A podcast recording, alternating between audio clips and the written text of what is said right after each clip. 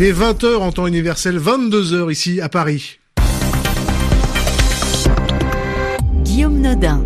Bonjour ou bonsoir à toutes et à tous et bienvenue dans le journal en français facile avec ce soir Sylvie Berruet. Bonsoir Sylvie. Bonsoir Guillaume, bonsoir à tous. Et dans l'actualité de ce mercredi, il y a la situation des migrants de l'Open Arms après leur débarquement en Italie hier soir. Ils attendent de savoir quels pays européens vont les accueillir. La tournée européenne de Boris Johnson, euh, le Premier ministre britannique a passé la journée à Paris et à Berlin pour tenter d'obtenir des concessions en vue du Brexit. Du riz chinois en Corée du Nord contre les difficultés alimentaires, le pouvoir de Pyongyang l'accepte alors qu'il refuse l'aide de la Corée du Sud. Et puis la préparation du sommet du G7 à Biarritz, dans le sud-ouest de la France. Le contre-sommet a débuté à quelques kilomètres de là, en Espagne. Le journal. Le journal. En français facile. La situation des migrants en Méditerranée. Après leur débarquement la nuit dernière à Lampedusa, après 19 jours d'attente, les passagers du navire Open Arms attendent de connaître leur sort. Ils ont passé leur première nuit en centre d'accueil temporaire. Envoyé spécial à Lampedusa, Juliette Gerbrand enfin à terre dans un centre d'accueil isolé sur une colline, mais où les migrants ne sont pas détenus, ils se débrouillent pour sortir et circulent librement sur l'île. Combien de temps y resteront-ils? Difficile à dire, même si la Commission européenne souhaite qu'ils soient pris en charge le plus vite possible par les pays qui ont accepté de les accueillir. Les procédures peuvent être longues et incertaines. Open Arms n'est pas non plus au bout de ses difficultés. Le gouvernement espagnol a rappelé que le navire n'était pas autorisé à faire du secours en mer. L'ONG risque des poursuites. Est-il possible d'interdire à un bateau de respecter le droit maritime qui impose de secourir des embarcations en danger? C'est l'une des innombrables questions qui se posent aujourd'hui. Le navire est à présent sous séquestre en Sicile. La justice a ouvert deux enquêtes contre X, l'une pour séquestration de personnes, l'autre pour omission et refus d'acte officiel. Ce dernier point fait référence au fait que la justice italienne avait autorisé l'Open Arms à entrer dans le pays, un jugement auquel le ministre de l'Intérieur, Matteo Salvini, avait refusé de se plier. Le procureur sicilien Luigi Patronaggio avait constaté par lui-même mardi que la dégradation de l'état psychologique des migrants imposait un débarquement immédiat. Pour l'ex-maire de Lampedusa, Giusy Nicolini, qui était au port cette nuit, cette décision du procureur rappelle qu'il y a des limites à la cruauté. Juliette Gerbrand, Lampedusa, RFI. Et c'est désormais un autre bateau, l'Ocean Viking, qui attend la désignation d'un port pour débarquer les 356 personnes recueillies à son bord. Le scénario central est celui d'un Brexit sans accord. C'est ce que fait savoir le palais de l'Élysée après la visite du Premier ministre britannique Boris Johnson au président français. Aujourd'hui, le Brexit euh, est programmé le 31 octobre, dans un peu plus de deux mois. Le chef du gouvernement du Royaume-Uni, qui s'est aussi rendu à Berlin, cherche à obtenir des concessions des Européens qui refusent de renégocier l'accord de sortie du Royaume-Uni de l'Union européenne. Et direction maintenant la, la péninsule coréenne. La Corée du Nord a accepté l'envoi de 800 000 tonnes de riz offerts par la Chine, c'est ce qu'affirme un journal japonais, une assistance humanitaire qui survient alors que 40% de la population nord-coréenne affronte de graves pénuries alimentaires selon le programme alimentaire mondial des Nations Unies. Mais derrière cette main tendue par le grand frère chinois à son allié nord-coréen, il y a des arrière-pensées politiques. Les explications à Séoul de Frédéric Ojardias.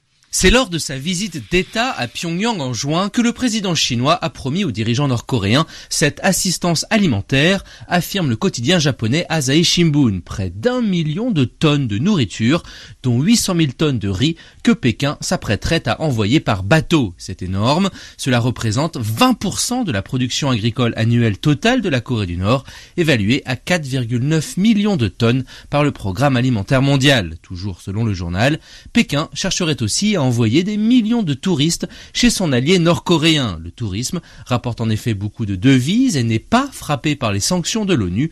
Les importations de nourriture sont aussi exemptes de sanctions. La Chine continue ainsi d'exercer une influence économique majeure en Corée du Nord. Elle s'impose plus que jamais comme un partenaire indispensable à la survie du régime nord-coréen, tandis que la Corée du Sud se voit elle mise à l'écart malgré tous ses efforts. Pyongyang refuse ainsi les 50 000 tonnes de riz que lui propose Séoul depuis des mois. Frédéric Ojardias, Séoul, RFI. Le ton monte entre les États-Unis et le Danemark. Un ton méchant même, selon Donald Trump, euh, de la part de la première ministre danoise Mette Frederiksen.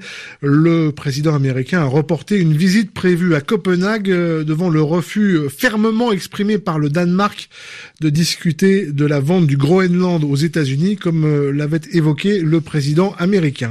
Le contre-sommet du G7 a débuté aujourd'hui. Quelques centaines de personnes et des dizaines d'organisations ont assisté au coup d'envoi de ce rassemblement pour trois jours d'échanges et de débats. Cela se passe à quelques kilomètres de Biarritz, dans le sud-ouest de la France, qui accueillera ce week-end le sommet officiel des chefs d'État et de gouvernement des sept pays les plus riches de la planète. Cela se passe plus précisément dans la ville d'Irun, en Espagne. Les autorités espagnoles et basques s'organisent aussi pour limiter les dégâts inquiétude première, la circulation, mais aussi la sécurité. Madrid, François Musso. Le Pays basque espagnol prend très au sérieux le sommet du G7 et notamment les quelques 80 organisations et associations qui participent au contre-sommet très remonté contre les traités commerciaux en discussion entre l'Europe et les États-Unis ou le Canada. Côté sécurité, l'exécutif basque espagnol, dont la capitale se trouve à Vitoria, a mobilisé 4000 agents de la Chancha, c'est le nom donné à la police autonome, repérable à leur uniforme rouge et noir. Deux tanks anti-émeutes, qui n'ont pas été utilisés depuis longtemps, ont été sortis du garage en cas de débordement et de violence avec les quelques 8000 altermondialistes. Pour l'heure, c'est surtout la circulation qui préoccupe les autorités locales. Nous sommes en effet en pleine opération retour des vacances et à la frontière, il n'est pas rare que se forment des files d'attente de 13 à 14 kilomètres. La ministre de l'Intérieur basque, Estefania Beltrán de Heredia, a recommandé d'éviter d'ici la fin du week-end le péage de Biriatou et si possible de ne pas circuler par Irun et Andaï. La même ministre régionale a précisé qu'en cas de circulation trop intense, elle n'écarte pas la possibilité de fermer la frontière à Irun. François Musso, Madrid RFI. Et sachez aussi que la France, qui accueille l'événement, dit prendre acte du souhait américain qui organise le sommet l'an prochain de réintégrer la Russie. Le pays est exclu du G7 depuis l'annexion de la Crimée en 2014.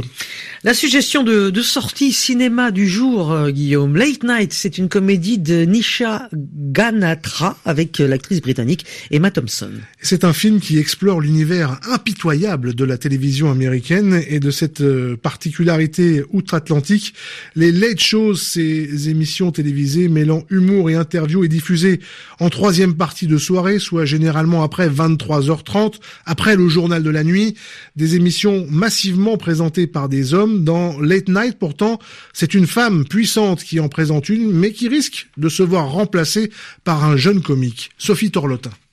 Il n'y a pas plus sinistre ou désagréable dans la vie qu'un humoriste, dit-on. Catherine Newbury, la célèbre animatrice de Let's Night, ne fait que confirmer l'adage.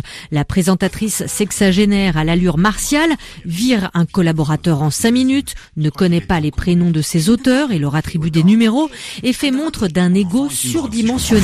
T'es viré, tu es viré, évidemment. Jusqu'au jour où, menacée d'être remplacée à son tour, elle ouvre son équipe d'auteurs à Molly, une jeune femme gironde d'origine indienne et sans aucune expérience. Tu es un peu trop blanc et un peu trop vieille. Qu'est-ce que je peux y faire? Mindy Kelling, qui joue Molly et a écrit le scénario de Late Night, s'est inspirée de sa propre expérience de pionnière première femme de couleur à écrire pour la sitcom à succès The Office, puis à créer son propre spectacle, The Mindy Project, en choisissant pour personnage principal une femme vieillissante dans un univers du divertissement télévisé dominé par des hommes blancs, elle dénonce avec intelligence la discrimination sexuelle et raciale qui y règne.